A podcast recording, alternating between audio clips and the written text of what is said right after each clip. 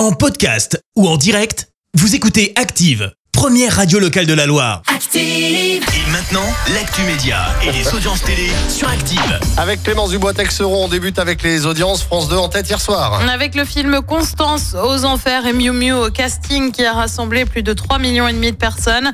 Ça représente 18% de part d'audience. Derrière, on retrouve TF1 avec la série The Resident. M6 complète le podium avec Qui veut être mon associé Une panne du côté de Netflix Eh ben oui, et le moins que l'on puisse dire, c'est qu'on n'a pas l'habitude. Seulement voilà, hier soir, eh ben vous avez peut-être eu un message vous disant que la connexion à la plateforme était impossible.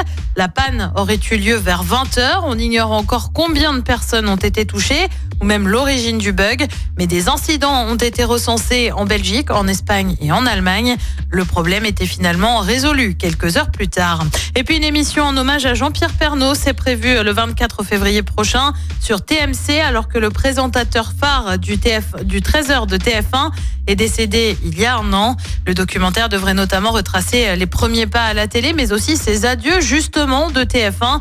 Des adieux en décembre 2020 qui avaient été suivis par plus de 8 millions de téléspectateurs. Qu'y a-t-il ce soir à la télé? Et bien sur TF1, c'est la série Balthazar. Sur France 2, c'est l'émission L'événement avec Elisabeth Borne en invité. Sur France 3, c'est le film La mort est dans le pré. Et puis sur M6, c'est mon petit coup de cœur perso avec le journal de Bridget Jones. C'est à partir de 21h10. Merci beaucoup Clémence, on se retrouve tout à l'heure, ce sera à 10h. Merci. Vous avez écouté Active Radio, la première radio locale de la Loire. Active.